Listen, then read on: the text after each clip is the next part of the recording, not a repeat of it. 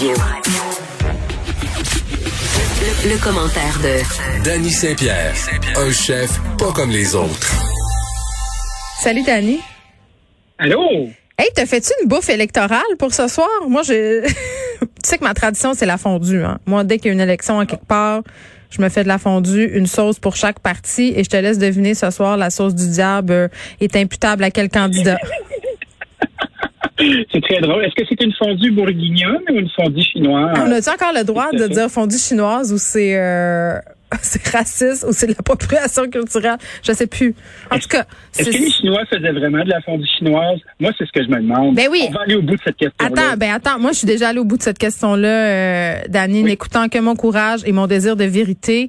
Euh, quand même, les, les plats de fondue, c'est quand même traditionnel dans plusieurs pays asiatiques de faire cuire des patates dans un bouillon. Après ça, c'est pas l'affaire qu'on roule notre petite viande autour d'une baguette puis qu'on met euh, un petit cube de fromage dedans. Là. Non, non, c'est d'autres affaires, mais c'est pas totalement erroné de dire que ça vient de là. Mais il y a plusieurs euh, pays à travers le monde. Mon Dieu, pourquoi?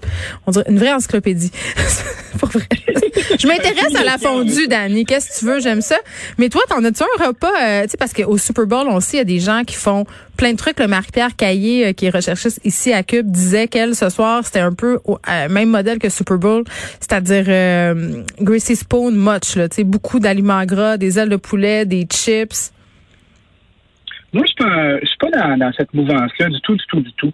Euh, je vais l'écouter avec attention. Tu vois, ce soir, moi, je travaille, fait que je vais faire de la pizza en masse, puis j'invite les gens à, procurer des pizzas, peu importe l'endroit où ils sont. Euh, je crois que la pizza, c'est une très belle métaphore américaine, d'ailleurs, parce que euh, selon la région d'où tu viens aux États-Unis, mais la pizza va changer. Il y a de très bonnes pizzas à New Haven, au Connecticut, euh, la pizza de Détroit, la pizza de Chicago, les pizzas minces californiennes, euh, la pizza new-yorkaise. OK, mais la pizza de Boston, parce qu'on a quand même une chaîne qui s'appelle Boston Pizza ici, là? Ça, c'est un dude qui vient euh, de la Colombie-Britannique qui a fait ça. Moi, je sens que ça, c'est de l'appropriation culturelle. Ah, pour vrai? Ça ne fonctionne pas du tout. Ça on, ne marche pas. On vient de mettre le doigt sur quelque chose.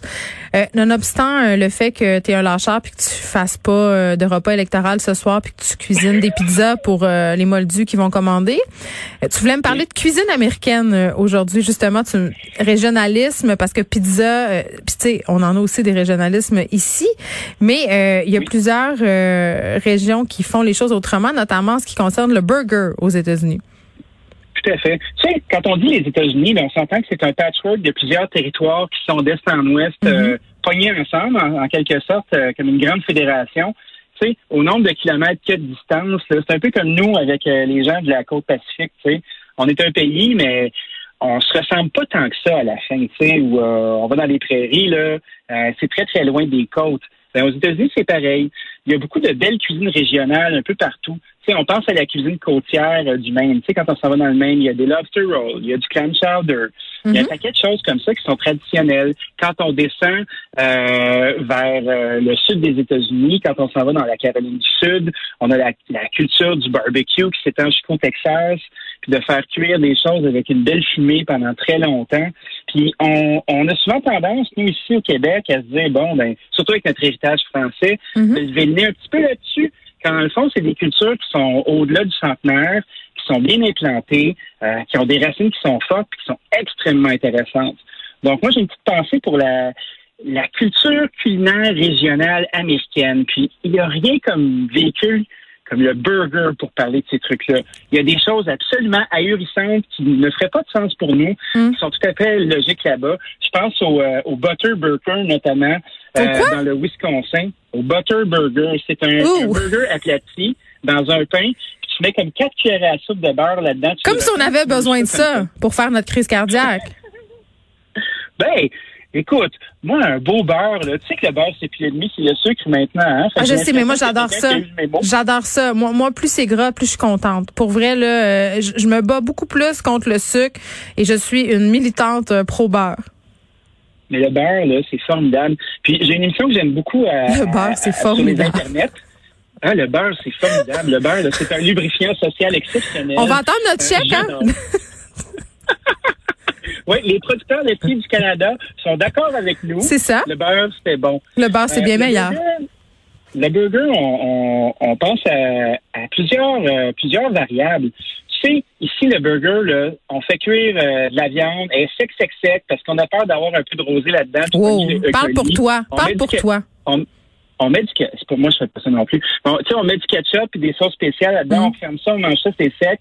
C'est souvent le monsieur de la maison qui est, qui est le roi du barbecue ah. qui, va, qui va faire ça puis qui va squeezer tout le jeu en dehors. Mais puis tu te promènes aux États-Unis, puis il y a des versions qui sont différentes. Un burger qui me plaît beaucoup, c'est le smash burger. Le smash burger, ben, prend une pièce euh, qui est souvent du chuck, qui est une pièce dans l'épaule qui est bien grasse, ou le mhm. brisket aussi, qui est la même pièce qu'on prend pour faire du smoke meat. On va le hacher grossièrement, on va le rassembler légèrement, puis on va se prendre une plaque, une plaque à griller, qui va être, imagine une grosse poêle de fonte géante, là. Puis là, tu écrases ça avec deux spatules, puis là, tu peux te faire plusieurs épaisseurs de viande. Tu sais, le, le format optimal d'une boulette, ben, c'est trois onces ce qui fait 90 grammes. Mm-hmm. Puis après ça, ben, c'est là que tu peux prendre un bon pain aux patates. Il y a un pain qui s'appelle le Martin's Potato Roll que tu peux empiler. Puis là, il y a toutes sortes de garnitures. Il y a des chaînes iconoclastes comme le Shake Shack où tu as des sauces spéciales. Puis tu as euh, souvent le même le même rudiment qui est euh, une sauce à base de, ketchup, de mayonnaise avec des cornichons à l'intérieur. Puis après ça, on va se mettre une belle tranche de tomate mûre à point, puis euh, des belles feuilles de laitue. Il y a aussi une chaîne en Californie qui s'appelle le In and Out, qui est aussi euh, avec plein de variantes. Fait que tu vois, le burger, plus il se promène au travers du pays, plus mm. il est beau. C'est drôle parce qu'une société aseptisée comme les États-Unis qui ont peur de servir des œufs crus, ben, la plupart du temps, va te demander une cuisson sur ton burger. Fait que tu vois comment c'est paradoxal. On s'entend pas si tu vas au McDo, là, mais ailleurs, oui. J'ai une belle anecdote de burger, moi. Tu sais, des fois, la vie euh, t'amène euh, dans des hasards. Tu sais pas trop qu'est-ce qui se passe, surtout quand tu voyages, OK? Puis à un moment donné, j'étais à New York avec euh, mon ex-mari. On se promenait dans le Upper East Side. On prenait une marche et j'avais faim. Et je me, on, on arrête totalement par hasard chez G.J. Mullen, OK? Qui est genre mais moi je ne savais pas. là, mais c'était une institution et c'est encore une institution, c'est ouvert euh, depuis je sais pas combien d'années, je pense quelque chose comme 40, 50 ans. On rentre là-dedans, toi chose, le serveur nous regarde comme si on était des extraterrestres parce qu'évidemment, on comprenait pas où on était, on comprenait pas qu'il fallait euh, tu sais qu'on pouvait pas juste walk in dans cette place là parce que c'était très Oui, on s'est assis là, on a mangé, pour vrai, je pense que c'est le meilleur burger de toute ma vie. Et c'était comme tu dis exactement, euh, la viande justement pas trop cuite, les cornichons absolument. Puis croquant et extraordinaire, Dani. Moi, je suis une grande amatrice de burgers devant l'éternel. Et euh, tu sais, c'était ce type de restaurant où tu commandes tout à part. C'est-à-dire, tu commandes ton burger, ça c'est une chose. Après ça, il faut que tu commandes tes à côté. Tu sais, les frites, toutes les affaires.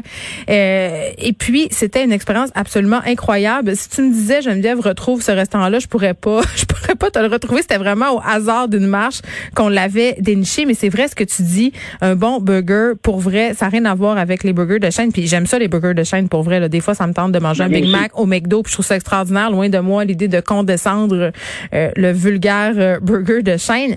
Mais euh, il y a des endroits où on fait des miracles. Cet été, j'étais dans Charlevoix. Puis moi, j'aime ça. J'ai une passion cantine. Je suis certaine que tu partages avec moi cette passion-là.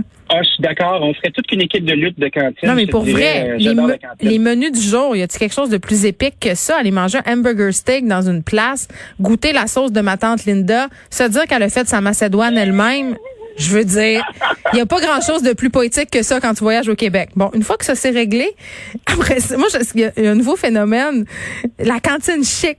Tu sais, on essaie un peu de jiver notre game. Là. Tu sais, on sert des fromages d'ici, on a nos propres sauces. Et dans Charlevoix, j'avais aussi goûté un burger absolument incroyable avec évidemment du migron de Charlevoix à l'intérieur. Mais c'est le fun qu'on ait arrêté de bouder notre plaisir, tu trouves pas? Parce qu'on on a arrêté d'être snob. Ben, je pense que le burger, c'est un véhicule qui est vraiment démocratique. Tout le monde peut se retrouver devant le burger puis pas se sentir mal. Puis que tu optes ta game en mettant des fromages de smat à l'intérieur ou que tu assumes ton cheddar euh, processé, euh, je pense que la principale variable d'un burger, c'est d'être capable de bien choisir sa viande puis de pouvoir, à sa convenance, donner une cuisson.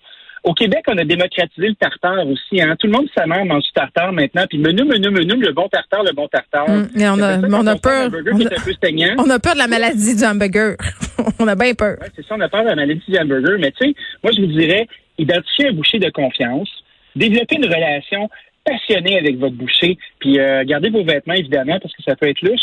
Mais on se trouve un boucher qui peut vous hacher de la viande à la commande. Puis là, vous partez à la maison avec votre petit bonheur. Puis euh, moi, je vous dirais aussi qu'une affaire qui m'énerve dans les burgers, c'est les pains de fraîchier. Ah, moi aussi, ça me gosse. Ben, tu sais, moi, si je peux me battre avec mon pain, puis toute ma garniture veut se sauver, non. comme si c'était euh, euh, une banane glissante, là, c'est non. Faut que ça soit du pain pré-mâché. C'est ça qu'on veut. Oui, je suis d'accord. c'est pas le, pain la vedette. le lobby des boulangers peut aller se rhabiller. C'est la viande. C'est la viande qui compte. Là, j'allais dire, euh, en fait, j'allais faire un statement quand même assez important. Évidemment, Dani, on est contre l'huile de truffe dans les burgers. Parce que ça aussi, on a essayé de nous en passer une petite vite. Hein? On a essayé de nous en mettre là aussi, de l'huile de truffe. Ça passe pas le test. C'est pas bon. Ben non, ben non, ben non. Ben, puis euh, moi, il y a une affaire qui m'énerve aussi, là. C'est des burgers sur le charcoal sur le barbecue, pour moi, une boulette de burger, là, ça ne se grille pas, ça se saisit à la poêle. Je suis un snob de la boulette. OK, là j'en profite. Là j'en profite, c'est ça là parce que là, il faudrait vraiment ça c'est c'est ce que je considère être un service public. Dani, on fait notre part pour le Québec de demain.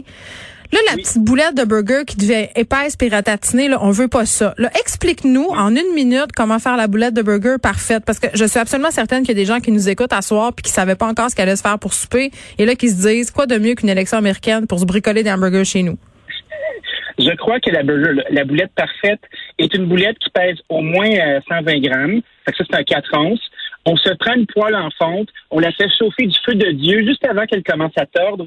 On dépose notre boulette de bœuf là-dessus, on sale et on poivre, on prend deux spatules, on écrase à peu près un centimètre d'épais. Vous laissez croûter allègrement pour avoir une, belle texture. On revire au dernier moment, puis on garnit son burger avec un minimum de la moutarde, des cornichons, de l'oignon, une feuille de laitue iceberg si nécessaire, une tranche de fromage si vous filez pour ça, et on le mange rapidement. C'est ce qui doit être fait. C'est comme ça qu'on mange un burger. Les gars en régie s'en peuvent plus. Ils salivent derrière leur masque. Il y a quasiment une petite buée. Calmez-vous, Fred et Sébastien. Vous aurez euh, vos burgers très bientôt. Merci, Dani Saint-Pierre. Merci.